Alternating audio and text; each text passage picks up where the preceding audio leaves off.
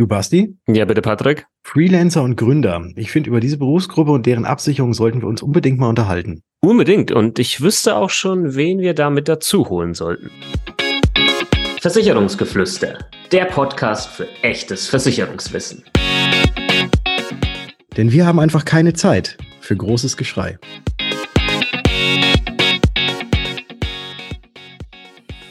Hallo und herzlich willkommen zu einer neuen Episode des Versicherungsgeflüster Podcast. Mein Name ist Patrick von Was ist Versicherung und wie immer heute mit dabei der Basti von Versicherung mit Kopf. Grüß dich, Basti.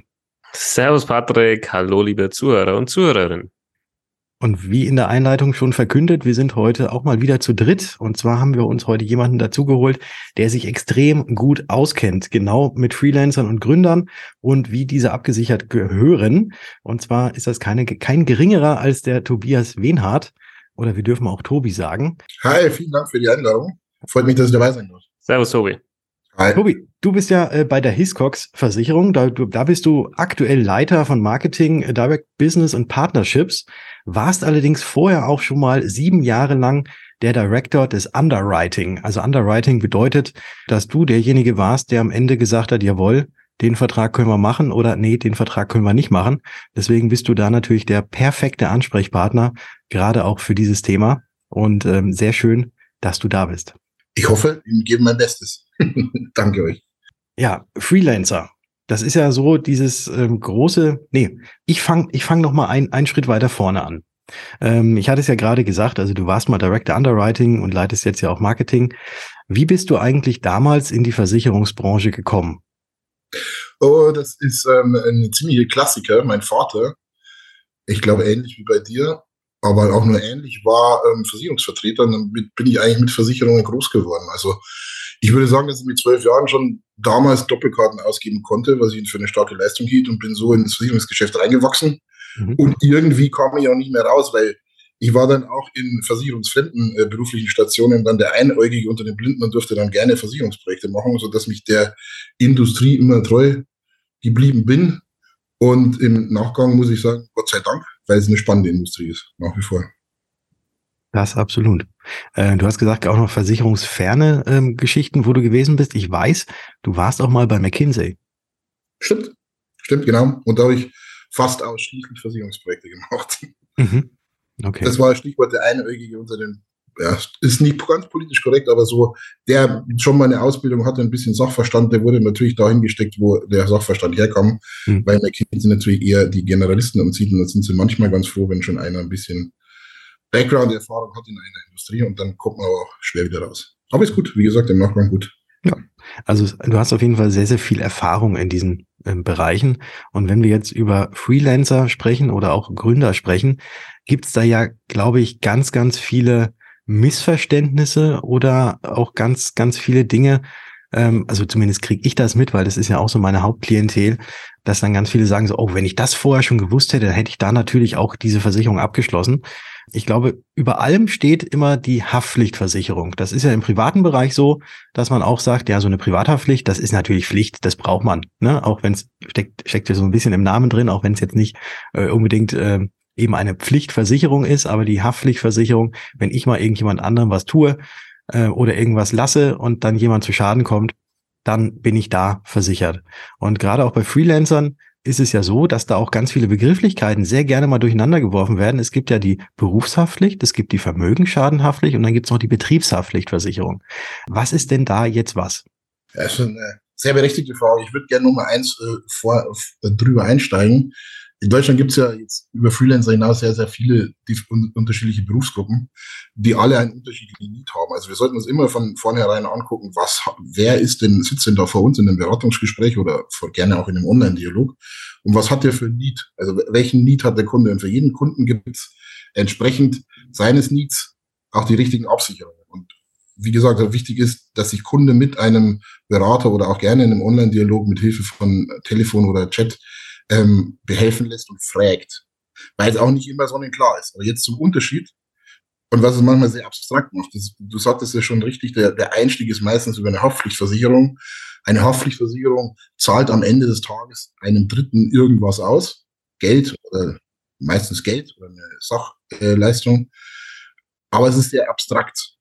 Und noch abstrakter wird es, wenn man sich als naiver Kunde, der von Versicherungen keine Ahnung haben kann, damit auseinandersetzen muss. Jetzt gibt es drei unterschiedliche Gattungen von Haftpflicht. Was passt jetzt zu mir?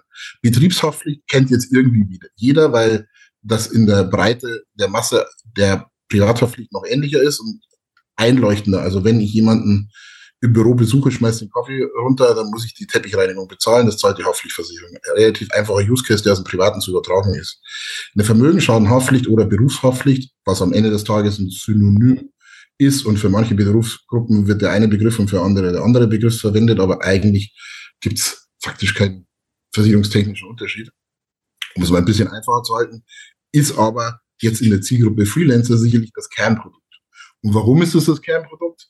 Weil ähm, das für unsere Begriffe, und wenn man sich mit der Kundengruppe sehr, sehr intensiv beschäftigt, den Worst Case abdeckt. Und der Worst Case heißt, ich baue mein Business auf, ich bin Freelancer, ich bin Startup, ich bin Kleinunternehmer und mir passiert irgendwas Doofes und das bringt mich, ähm, schwierig gesagt, in, in Bedrängnis und dafür für den Worst Case zunächst mal brauche ich eine Absicherung. Was kann das also sein in einer Vermögensschadenhaftpflicht, die am Ende des Tages da ist, wie es der Name sagt, einen Vermögensschaden zu zahlen? Und bei allen beratenden Freelancer-Berufen, was meistens beratend oder kreativ ist, ist gibt es Schadenbeispiele. Wenn ich mein Projekt zur Unzufriedenheit von den Kunden ausführe, wenn mir ein Fehler passiert bei, bei der Programmierung und mein Kunde unzufrieden ist und Geld von mir zurück möchte oder mich verklagt, dann kann das sehr schnell existenziell werden. Genauso wenn beliebtes Stichwort Datenschutzgrundverordnung, ich mache einen Fehler bei meinem Kunden, der Kunde sagt ja, aber gut, das, das warst du, lieber Freelancer, dafür möchte ich von dir Schadenersatz.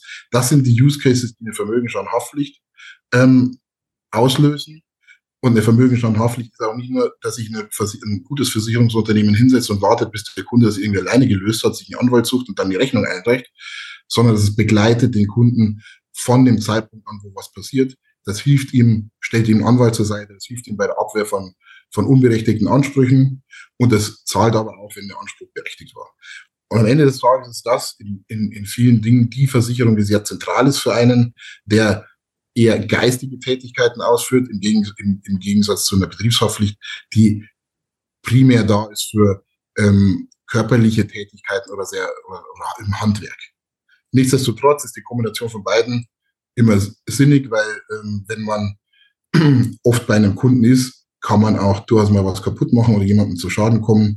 Und von daher ist die Kombination von beiden sicherlich richtig. Aber das zentrale Ankerprodukt für den Freelancer oder auch für die meisten Startups jetzt in der in der modernen Berufswelt ist sicherlich die Vermögensschadenhaftpflicht oder Berufshaftpflicht. Jetzt sagst du das als, als Profi, uns ist das auch bewusst. Ist das so in der Wahrnehmung bei den Freelancern auch so? Oder haben die da eine ganz andere, eine ganz andere Denke zu Beginn zumindest, was da abgesichert werden muss oder was sie auch wahrnehmen als, ja, als größtes Risiko, was die eigene Tätigkeit als Freelancer oder Gründer angeht? Ich glaube, das, das ist jetzt unsere Expertenmeinung zunächst mal. Und unsere aller Aufgabe ist es, ähm, dem Freelancer zu helfen, dass er den Need ein Stück weit erkennt. Also wir, wir, wir lieben diese Zielgruppe, wir beschäftigen uns sehr, sehr stark mit der Zielgruppe, auch mit den Risiken, die sie haben oder was sie gerade umtreibt. Und ich, wir verstehen sehr, sehr gut, dass momentan, wo eine Rezession oder eine Krise bevorsteht und man schon merkt, dass in der einen oder anderen Marketingagentur die Budgets vielleicht kürzer werden, dass da das Thema Versicherung nicht oben ansteht.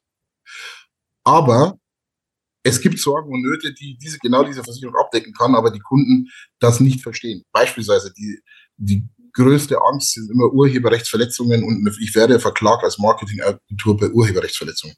Das ist, wo es einen konkreten Lied gibt. Das ist auch, wo man praktisches Verständnis schaffen kann, ähm, dem, dem, dem Kunden diese, dieses Versicherungsprodukt, das sehr, sehr wertvoll ist, an, an den Mann zu bringen. Und was, was oftmals nicht verstanden wird, ist genau der Unterschied zwischen einer Vermögensschadenhaftpflicht, einer Betriebshaftpflicht. Brauche ich noch weitere Versicherungsprodukte, wie jetzt Cyber oder eine Elektronikversicherung? Und es herrscht eine große Unsicherheit. Das haben wir jetzt auch in, in, in neulich, als wir größere Kundengruppen wieder befragt haben, festgestellt, zu sagen, bin ich jetzt überversichert, bin ich unterversichert, habe ich das Richtige, habe ich es nicht. Sie sind keine Experten und da muss man ihnen helfen. Wo, wo die zweite, der zweite Faktor, der sie gerade umtreibt, ist, was passiert denn eigentlich, wenn ich ein Projekt unterschreibe, als Freelancer oder als kleine Agentur, und mir fällt, ich falle selbst aus oder der wichtigste Mann fällt mir aus, was mache ich dann? Das ist die zweite große Angst, wo auch gute Vermögensschadenhaftpflichtdeckungen mit ihrer Eigenschadendeckung auch helfen können. Und das dritte Thema, was sie umtreibt, ist DSGVO nach wie vor, ähm, weil es sehr präsent ist. Und ich glaube, da, da gilt es für uns, die Transparenz zu schaffen, was dieses Produkt, das sehr, sehr reich und groß und weit ist, ähm, schaffen kann. Dann lass uns doch gerne mal diese drei Punkte, die du gerade genannt hast, vielleicht noch mal so ein bisschen konkretisieren, dass, dass es auch so ein bisschen, ein bisschen greifbarer wird. So eine Urheberrechtsverletzung. Das ist, bedeutet, äh, äh, so als, als Laie betrachtet, ich finde ein Bild, was ich gerade auf Google gefunden habe, unheimlich toll und ähm, verwende das jetzt für irgendwelche Aufträge für meine äh, Klienten. Ja. Und ähm, habe allerdings von also von dem Urheber dieses Bildes nicht die Einwilligung, dass ich das dafür auch verwenden darf, dann findet er das Ganze und sagt, Moment, das ist ja mein Foto, was ich mal gemacht habe. Wieso ist das jetzt auf einmal auf dem Flyer? Wieso ist das jetzt auf einmal auf dieser Webseite oder äh, auf irgendeinem Social Media Post? Das geht doch nicht. Ich habe dem Ganzen nicht zugestimmt und deswegen möchte ich dafür jetzt Schadenersatz. Und dann wird derjenige äh angehauen und da wird dann gesagt, pass mal auf, zahl mir bitte 3000 Euro und nimm das Bild weg. Ist das Urheberrechtsverletzung? Das ist Urheberrechtsverletzung, ganz genau. Das kann auch deutlich mehr sein als 3000 Euro. Ich, wenn ihr wollt, ich habe auch zwei Fälle mitgebracht, die, die das vielleicht ganz gut aufzeigen. Gerne. Ähm, die vielleicht auch ein Stück weit weitergehen. Wir hatten einen, und das sind reale Fälle, die wir hatten. Wir hatten einen Fall von einem Werber, der beauftragt war, einem Kunden so einen Jingle zu bauen, also so einen Musikjingle für die Werbung. Mhm. Das hat er gemacht. Das lag aber sehr nahe an ähm, einem anderen Jingle und das wurde mit Analysen irgendwie herausgearbeitet und das war auch richtig so. Also hat er eine Lizenzverletzung ähm, begangen, hat Urheberrechtsverletzung und wurde dann von denen verklagt. Das hat aber nicht nur die Konsequenz, dass er von denen verklagt wurde und dann, keine Ahnung, 3000 Euro zahlen musste, sondern auch natürlich, dass der Jingle neu produzierte, dass ähm, der Kunde von dem äh, nicht sehr happy war, dass es dann dran war, Reputationsschaden zu geben. Also das ist ja die zweite äh, Seite des Schadens. Es ist nur das, nicht nur das verklagt werden und dann ein bisschen Geld zu zahlen, damit man es nicht mehr macht. Das ist meistens fast die kleinere Seite, sondern auch dann den Fehler in dem Kundenprojekt zu beheben, ist meistens der größere Mehraufwand. Mhm. Und beides deckt eine Vermögensschadenhaftpflicht ab. Der zweite, den ich mitgebracht habe, der geht noch ein bisschen weiter, um das nochmal ein Stück weit plastischer zu stellen. Ähm, auch eine Marketingagentur, die für ein Holzunternehmen eine Broschüre kreiert hat. Also klassische Tätigkeit von einer Marketingagentur. Mhm. Da haben sie das Foto von dem Fotografen genutzt. Der hatte auch mal erwähnt, dass er die Lizenz besitzt. Der hatte die Lizenz fürs Foto, aber nicht fürs Objekt, das fotografiert wurde. Mhm. Das war ein Architektenholz, also ein ganz besonderes Haus. Also haben der Architekt und auch der Besitzer vom Haus haben Ansprüche geltend gemacht. Und der Fotograf hat auch Ansprüche geltend gemacht wegen Reputationsschaden, da er dachte, dass er deswegen keinen Auftrag mehr bekommt. Also von, von drei Seiten hatte der, ähm, der, die arme Marketingagentur Stress und Ärger. Und was, was macht ein Versicherer dann? Im Endeffekt haben wir spezialisierte Anwälte auch ähm, bei uns, die sich dann darum kümmern und ihm zur Seite stehen, zu sagen, okay, wie sieht, wie sieht denn die Lage aus? Ist der Anspruch von A, B und C, ist der berechtigt? Wenn er berechtigt ist, wie hoch ist er? Und kann man den zahlen? Wenn er nicht berechtigt ist, helfen wir dir ähm, auch, wenn er klagt, ähm, raus aus der Nummer. Und das sind die verschiedensten Komponenten. Weil viele, viele Freelancer sehen am Anfang auch den Need nach Rechtsschutz, weil sie genau vor solchen Dingen Angst haben. Hm. Aber die Rechtsschutz ist wahrscheinlich sogar zu kurz gesprungen hier, weil sie nur einen kleinen Teil abdeckt, also die Abwehr von Ansprüchen und die Vermögensschadenhaftpflicht, Berufshaftpflicht das ohnehin tut und auch den Schaden bezahlt, wenn er berechtigt ist. Also es bedeutet jetzt auch, also ähm, wenn jetzt zum Beispiel ein Bild verwendet wird, für das die Lizenz besteht, aber trotzdem kommt der ursprüngliche Urheber oder irgendjemand anderes und sagt, ähm, ich hätte jetzt gerne ähm, Ersatz dafür oder Schadenersatz und das Ganze ist eben eigentlich gar nicht berechtigt, weil doch eigentlich alles nach ähm, richtigen Dingen zugelaufen ist, aber dann trotzdem dieses Anwaltsschreiben reinflattert, dass dann eben auch ähm, ihr quasi das unterstützt und das Ganze abwehrt und ähm, man überhaupt gar keine Probleme hat damit. Ganz genau. So ist es. Wenn wir mal vielleicht mal in bestimmte Berufsgruppen reingehen. Also ich habe zum Beispiel jetzt gerade bei mir so aktuell spannendes Thema, wo mich die andere Frage mal äh, oder immer mal wieder erreicht und ich so sag, puh, bin, weiß ich jetzt gar nicht so genau. Ne? Also vielleicht ist das bei euch auch schon mal aufgeploppt, wenn, wenn nicht, nicht schlimm. Aber wenn jetzt heute jemand um die Ecke kommt und sagt, hey, Hiscox, äh, bitte sichert mich ab bezüglich ähm, ja, der Themen, auf die wir jetzt schon eingegangen sind. Und äh, meine Tätigkeit ist die Tätigkeit eines Influencers. Mhm. Was, was genau würdest du darauf antworten? Könnt ihr da individuell was basteln oder ist das dann doch eher schwierig, weil diese Tätigkeit eines Influencers und die damit einhergehenden möglichen Risiken nur schwer greifbar sind? Ähm, ja, Influencer, das, natürlich taucht das bei uns auf, gar keine Frage. Wir versichern auch Influencer. Ähm, wir haben jetzt kein super spezielles oder noch nicht ähm, Produkt, wo Influencer draufsteht. Wir versichern die aber in der Nähe von, je nachdem, was sie tun, Journalisten oder auch Fotografen. Und die Themen, die die Influencer haben, sind ja relativ ähnliche zu Journalisten, Fotografen. Da geht es ja auch sehr viel um Urheberrechtsverletzung oder auch um Rufschädigung oder was auch immer. Und grundsätzlich machen wir das, sehr gerne sogar. Ähm, wir gucken uns halt nur an, in welchen, wir wollen nicht gerne alle Bereiche des Influencings versichern. Also wir, wir sind relativ vorsichtig, was natürlich so Boulevard oder sonstiges angeht. So, ich habe jetzt gedacht, Basti, du hast noch eine zweite Nachfrage. Achso, nee, äh, tatsächlich, das, das war schon. Also mir ging es grundsätzlich darum, ähm, ist, es, ist es möglich? Passiert das schon? Ja, ich habe jetzt mal rausgehört, du hast gerade gesagt, es gibt noch kein Produkt. Wahrscheinlich, vielleicht äh, gibt es da bald ein, ein maßgeschneidertes Produkt oder maßgeschneiderte äh, Produkte oder Pakete für Influencer. Ähm, ja, bin ich, bin ich auf alle Fälle gespannt, weil das ist natürlich ein stark wachsender Markt. Doch es gibt ein Produkt, da steht nur nicht Influencer heute drauf. Also wir haben ein sehr, sehr breites Produkt, das heißt Professions, wo wir sehr viele Dienstleister ähm, abdecken. Darüber sind auch Influencer ganz natürlich zu versichern. Aber aus diesem Profession, wenn die Zielgruppe wächst, und das machen wir uns gerade Gedanken, machen wir es oft so, dass wir dann für die spezielle äh, Zielgruppe das Produkt nochmal auskoppeln ähm, und gegebenenfalls noch ein Stück weit spezieller für diese Zielgruppe machen. Also es gibt eins, ein relativ allgemeines, das deckt auch komplett den Need ab, aber es ist jetzt noch nicht 1000 Prozent auf einen Influencer zugeschnitten. Bei einer Hausratversicherung zum Beispiel, da ist ja ganz klar definiert, dass ja Feuer, Leitungswasser, der Einbruch, Diebstahl und Sturm und Hagel mitversichert ist. Ähm, jetzt ist es ja bei den Haftpflichtversicherungen eben nicht so, dass irgendwie genau aufgezählt ist, was alles versichert ist, sondern es ist ja erstmal grundsätzlich, ähm, so weiß ich das bei euch, erstmal alles versichert, außer so einige Ausschlüsse, die dann noch extra formuliert sind. Das heißt also, man hat einen breiteren Umfang, weil es eben nicht klar im Vorfeld definiert ist, was versichert ist, sondern einfach nur klar definiert ist, was nicht versichert ist.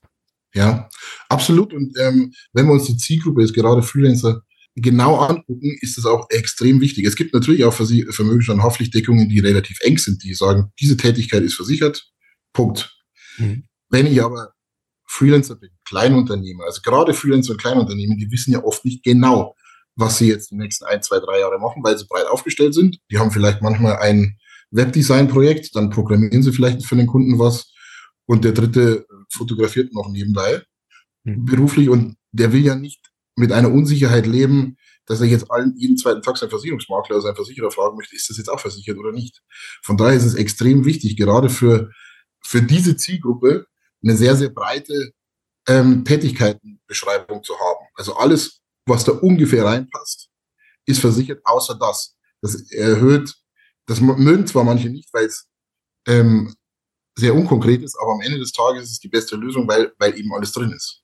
Und das heißt quasi auch, dass neue Tätigkeiten, die jetzt noch damit hinzukommen, dass die auch automatisch mitversichert sind. Ja. Also im Rahmen dessen, was die Polizei hergibt, genau. Also alles, was ja, ja. ist. Ja, ja, also wenn, wenn jetzt der, der, der, der, ähm, der Social Media Manager, äh, wenn der jetzt auf einmal ähm, sagt, naja, ich werde jetzt dann doch nochmal ähm, Schreiner und mache ein paar Holzarbeiten, ähm, das ist halt jetzt nicht unbedingt das Naheliegendste, ne? Genau. Ja. Du hattest vorhin ja diese drei Punkte genannt und ich würde da gerne auch noch auf diesen, diesen, den zweiten Punkt, den du da genannt hattest, auch noch gerne äh, mal drauf eingehen. Was passiert eigentlich oder wie, wie ist denn das Ganze geregelt, wenn ich selber ausfalle? Diese Eigenschäden, die du genannt hast, kannst du das vielleicht auch nochmal konkret irgendwie so, vielleicht noch so ein Beispiel bringen, dass man sich da ein bisschen mehr drunter vorstellen kann? Ja, also diese, diese Ausfall ähm, von Key-Personen, das heißt, in, in, in unserem Eigenschadenbeispiel heißt es Key-Man-Cover. Mhm. Im Endeffekt ist es so geregelt, wenn jemand krank wird oder aus fristlos gekündigt wird als berechtigten Kunden oder, oder ähm, gerne auch, was heißt gerne, oder auch um, ums Leben kommt und das Projekt deswegen stoppt, dann kümmern wir uns drum und helfen dem Kunden und zahlen ihm auch den Mehraufwand, möglichst schnell Ersatz zu beschaffen. Das ist im Endeffekt, also wir haben da spezialisierte Personalberater wiederum. Wir, wir decken die Mehrkosten für sechs Monate, wenn teilweise dann vielleicht auch mehr Aufwand da ist. Und wir helfen ihm relativ schnell, Ersatz zu finden, damit das Projekt weitergehen kann.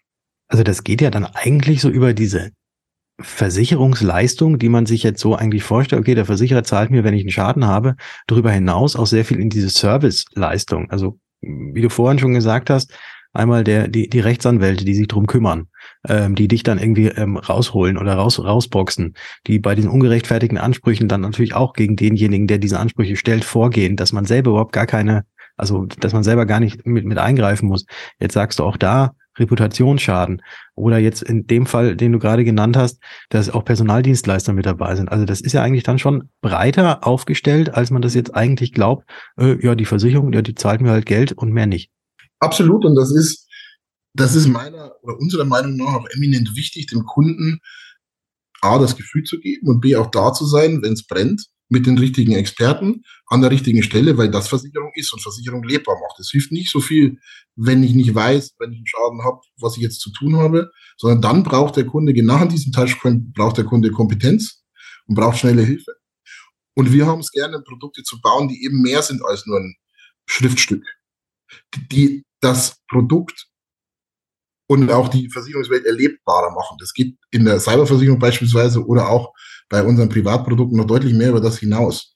Wir haben für unsere Gewerbekunden auch die Hiscox Business Academy, wo man durchaus als Freelancer Mehrwert generieren kann, weil wir spezielle Webinare anbieten. Genauso für solche Dinge wie für Urheberrechtsverletzungen, für IT-Haftung, für, für solche Dinge, damit man früh mit uns in Kontakt kommt, uns auch als Wissensbasis nutzen kann zum Thema und ein Gefühl kriegt, wie wir ticken und ähm, wir ein besseres Gefühl noch kriegen, was die Zielgruppe interessiert. Uns ist es unglaublich wichtig, weil wir die Menschen als Spezialversicherer durchaus lieben, die wir versichern wollen, dass wir sie am möglichst besten verstehen und dann auch, hört sich jetzt vielleicht überspitzt gesagt ab, nah bei uns haben und immer wieder sehen und kennenlernen. Mhm. Das macht das abstrakte Produkt unserem Glauben nach mehr oder greifbarer. Wenn jetzt jemand die entsprechenden Versicherungen abgeschlossen hat, hat sich informiert, hat die richtigen Produkte ausgewählt. Und was würdest du sagen, gehört dann da jetzt noch mit dazu über die nächsten Jahre? Weil es ist ja nicht so, dass wenn man jetzt vielleicht eine Vermögensschadenhaftpflichtversicherung abgeschlossen hat oder vielleicht auch eine Betriebshaftpflichtversicherung, dass das immer jetzt so bleibt, dieses Produkt, ohne dass man da vielleicht mal was anpassen äh, sollte. Äh, Gibt es da ein paar Punkte, wo du sagst, da sollten Freelancer jetzt besonders drauf achten, auch dann nach dem Abschluss in den dann folgenden Jahren? Ja, es gibt ein paar, ein paar Dinge, wo man von Anfang an drauf achten sollte und auch über die Zeit. Also wenn sich meine, also beliebtes Stichwort und ein, bestimmter Need ist auch momentan internationalisiert sich alles. Stichwort digitale Nomaden, Freelancer wollen arbeiten von wo sie wollen, wo, wann sie wollen, wie sie wollen, an welchem Ort sie wollen. Das muss natürlich in der Police abgedeckt sein, also eine weltweite Deckung, auch eine, eine Cover dafür. Das ist, glaube ich, von Anfang an etwas, wo ich drauf gucken würde. Aber auf jeden Fall, wenn ich drauf, würde ich drauf gucken, wenn ich, wenn es mich projekttechnisch von Deutschland wegzieht oder ich Projekte aus dem Ausland in Deutschland mache. Punkt eins. Punkt zwei ist dann natürlich in einem Lebenszyklus von einem Freelancer oder einem kleinen Unternehmen, was passiert denn? Was mache ich denn wirklich? Wenn ich anfangs nur von zu Hause gearbeitet habe und äh, Aufträge angenommen habe, dann kann sich mein Risikobild verändern, wenn ich ähm, viel unterwegs bin, wenn ich viele Menschen besuche, wenn ich auf Konferenzen auftrete, dann wird das Stichwort Betriebshaftpflicht wahrscheinlich relevanter, weil ich dann vielleicht auch einen physischen Schaden irgendwo anrichten kann. Punkt eins. Punkt zwei ist auch, wie arbeite ich? Habe ich Zugriff auf Systeme von meinen Kunden? Kann ich da irgendwie Schaden anrichten? Ähm, kann ich dafür sorgen oder habe ich ein Problem, wenn ich einen Ausfall habe, habe ich vielleicht einen Online-Shop. Wenn der down geht, habe ich ein Thema. Also Stichwort Cyberversicherung ist das vielleicht an der einen oder anderen Stelle und auch an, auf Basis meiner Tätigkeit eine Versicherung, die für mich wichtig ist. Und das nächste ist, glaube ich, worauf man drauf gucken sollte, wie entwickle ich mich? Also ein Triggerpoint ist immer, ah, ich hole mir doch noch einen ersten Mitarbeiter zu einem zweiten Mitarbeiter. Das triggert viele unserer Erfahrungen nach von Freelancern zu sagen, okay, jetzt war ich allein, hatte alles im Griff, brauchte keine Versicherung, weil ich habe ja alles im Griff. Und jetzt habe ich aber einen, auf den muss ich mich verlassen, aber so ganz verlassen kann ich mich nicht, jetzt brauche ich Versicherungen. Und dann muss ich mich vielleicht auch um mehr kümmern. Also kommt vielleicht auch Rechtsschutz rein mit einem Arbeitsrechtsschutz oder sonstige Themen. Das ist mitarbeiterbezogen. Und das dritte ist, sollte ich mich so weiterentwickeln, dass ich irgendwann eine Kapitalgesellschaft habe, dass ich vielleicht auch äh, einen fremden Investor habe, dann wird das Thema D&O, also Managerhaftpflicht, ähm, für mich als Unternehmer, dann bin ich kein Freelancer mehr, sondern als Unternehmer sicherlich relevant. Und das ist im Endeffekt eine Evolutionsstufe vom Freelancer zum Unternehmer. Es gibt verschiedene, verschiedenste Punkte, die es dann zu beleuchten gibt. Und das wird man aber auch tun, wenn man einen guten Berater hat, der, der einen damit begleitet. Stichwort vielleicht in dem Zuge auch nochmal Versicherungssummen. Ähm, sollte man da auch was im Schirm haben? Also ich meine jetzt damit zum Beispiel, man, man äh, schließt eine Vermögensschadenhaftpflicht ab, ja, Summe X, ja. Und ähm, das sollte man vielleicht mal anpassen mit, mit der Zeit, wenn der Umsatz steigt oder so. Also gibt es da auch noch Themen, wo du sagst, okay, wenn dein Umsatz sich irgendwie ändert, dann kann es sein, dass du deine Versicherung anpassen solltest. Ich würde es nicht pauschal am Umsatz festmachen, aber Umsatz ist ein guter Indikator, um mal, um mal drüber nachzudenken. Ich würde es daran festmachen, welche Projekte nehme ich an, welche Größenordnung haben die. Mhm. Was kann mir blühen, wenn, wenn ich was falsch mache, welche Verträge unterschreibe ich da? Also welche Haftung unterschreibe ich gegebenenfalls auch in, in Projektaufträgen? Und das würde ich regelmäßig überprüfen, ob das mit der Versicherungssumme übereinander passt. Vielfach wird auch eine bestimmte Versicherungssumme als Mindestmaß von Auftraggebern verlangt. Und ähm, das sollte ich dann zwingend tun, wenn es soweit ist.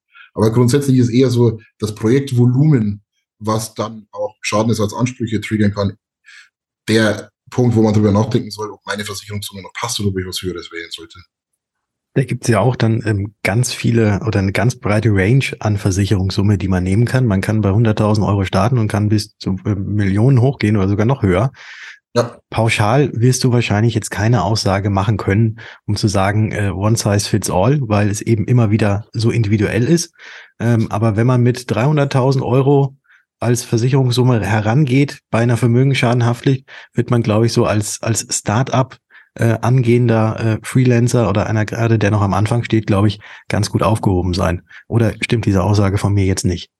Naja, also wenn du sehr pauschalisierst, dann, dann mag es sein, aber auch da gilt es, sich anzugucken, was mache ich denn und habe ich, wie sehen denn meine Projekte aus? Ich hatte erst vor ein paar Tagen mit einem Kumpel ähm, gesprochen, der mich äh, gefragt hat, ja, er wird jetzt für Startups M&A-Berater und ist in, in den Transaktionen dabei, brauche ich dann eine Versicherung, wie groß muss die sein?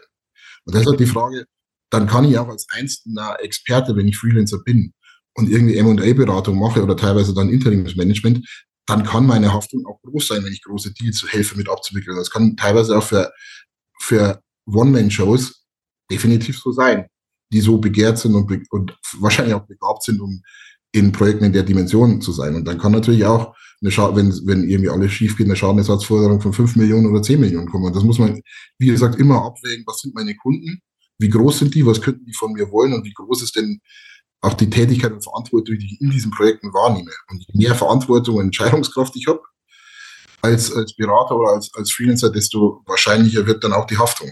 Mhm. Ja. Also es bedeutet immer mal individuell da beraten lassen und jetzt nicht irgendwelche Pauschalen, die man irgendwie, wenn man, wenn man online recherchiert, die dann schon vorgegeben sind, ähm, annehmen. Nein, also die, die Pauschalen, die vorgegeben sind, passen wahrscheinlich in der Breite für den, für den üblichen User. Aber es gibt natürlich Spezialfälle, also in, in allen Dimensionen. Und deswegen muss ich mir als Freelancer, egal wer ich bin, immer angucken, okay, mache ich jetzt irgendwas Besonderes? Habe ich besondere Kunden, die von mir besonders hohe Summen erwarten? Oder was passiert, wenn das Projekt schief geht? Ich kann ja teilweise meine Versicherungssumme auch projektbasiert erhöhen. Das gibt's auch.